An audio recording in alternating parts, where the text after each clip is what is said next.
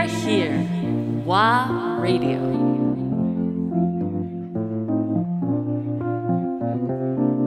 ワーレディオ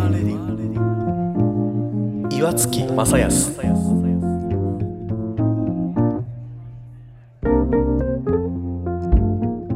あのーさっきね、すごい出会いがあったというお話で、先生、ね、が、まあ、見捨てずというか、ずっと美美術芸、あのーあれ、小学校くらいだと、なんていうんだ、図工か。うんまあでもそこですごく、そこだけはいい、ね、スコアをくださったという。それね高校生ですよあ高校生 小学校でグレてたら結構やばくないそれやばいですね。あ、でも 高校生か。そうか、そうか。そう小学校は普通にあの普通の学生してごめんなさい。ましたけど僕のイメージで小学生ぐらい やばいですね家にも帰らない相当荒れてたっていうそうそうあれ具合で言ったら相当上ですね。失礼しました。あでもまあ高校の時にそういう先生に出会って、まあその、その時に、その時にアートに救われた感じがした。そう2回あるんです大きく。く、本当に大枠で言うと2回あって、まあ、その高校の先生が見捨てずにそういうふうに背中を押してくれてで長野には当時美大はなかったので、こう東京に行く背中を押してくれたきっかけはやっぱりその先生にあったなとは今思っていて、それが一度目の救いでターニングポイントであって、うん。で次上京してであのデザイン横浜美術大学のグラフィックデザイン科っていうところに入ったんですけれど、まあそうですね。その時はもう入れたっていうことをいいことにちょっとね、こういろいろと楽しくなっちゃった時期もあるわけですよ、まあ大学生って。ね、ものがありますしね。そうそうそうそう。好奇心も旺盛なそうそう時期ですしね。そう東京ってすごいなとか言ってたけど、うんうん。でもここ町だみたいな。あんまり言っちゃダメかな いやいやいや。うん。わ住んで。たから OK かな。僕も地元その辺なんで、本当に。あのー、都会に行くとき楽しみでした そう、もう駅からねやっぱ40分とか歩いて、もう森の中に住んでたので、いや東京とはいえみたいな感じではあったんですけど、でもね電車に乗るのも初めてだったりとか、うん。もういろんな初体験がたくさんあった中で、うん。あんまりこう学校に行かなくなっちゃった時期もあって、でいよいよやばいぞってなった時に、であの卒業制作で私は鉛筆画を描いたんですよ。うんグラフィックデザイン科であったのにもかかわらず、うん鉛筆画で描いてなるほど。もう逆行して そしたらね賞をもらってうん。無事に卒業ができて。でも結局デザイングラフィックデザイン科だったのでその後の職業って、うん。大体皆さんデザインのまあ、広告作るとかそういう話ですよね。そう、ん。ですごい本当に素晴らしいお仕事だと思ってはいながらも、自身はじゃあそれがやりたいかなって考えた時に、うん。どうもこう腑に落ちなくてなるほどなるほど。でかといって何かやりたいわけでもない、うん。絵を描いて生きていくことなんて正直その当時は考えられなかった、うんうんっていうところもあってで在学中にちょっとやっていたお仕事があったので、ん。そのまんまこう流れるような形で13年別の仕事についていたわけなんですよね。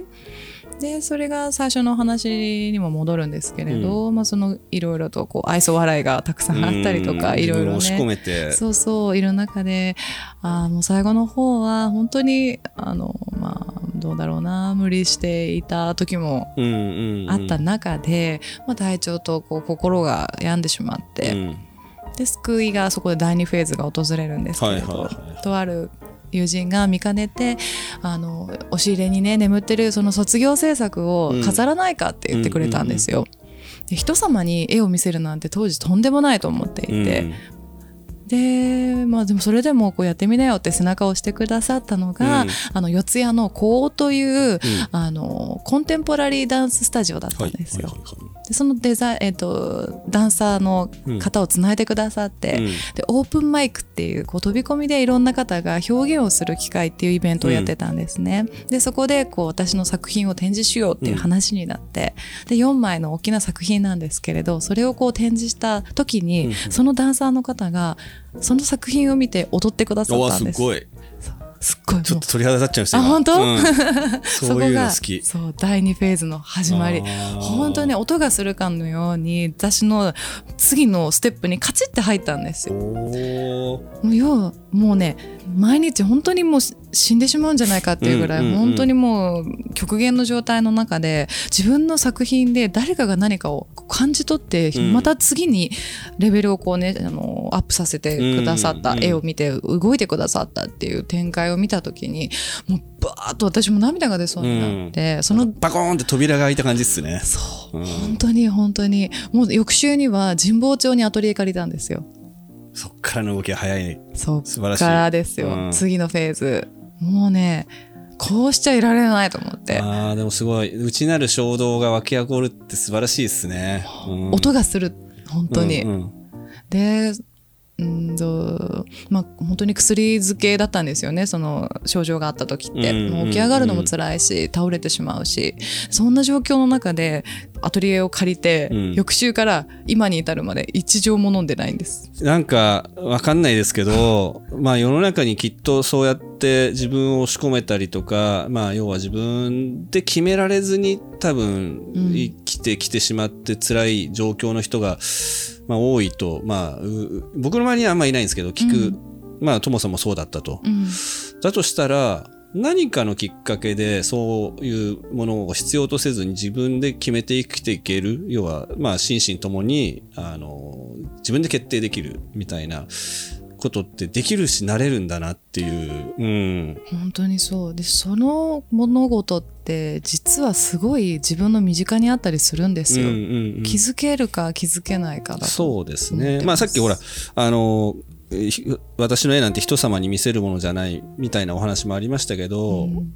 なんかよく聞くのはやっぱりコンプレックスだったり、なんかこう、自分は好きなんだけど見せられないものが実はそこ、なんかうんトリガーだったりするみたいなう。んうん。あると思うすごい大量のコレクションとかね例えば恥ずかしくてこれはとかいうものも実は見せてみたらすごいこんなもの持ってんじゃんみたいになったりとかうんうんそうそうそうそうそう。なんかそれはすごく最近思いますね。うんあの、まあ自分は割と少ない方ではあるとは思うんですけど、でもやっぱり、つまんないこだわりだったなって思うことはよくあるので、うんなんか、いやなんか蓋開けてみたらそんな大したことないじゃんみたいなこととか、うん。うんなんか、まあ、一家になれると強いですよね、人ってね。そうだと思う、うん。そう。意外とねやってみたら本当にあのい01が一番ね大変じゃないですか、うんうん。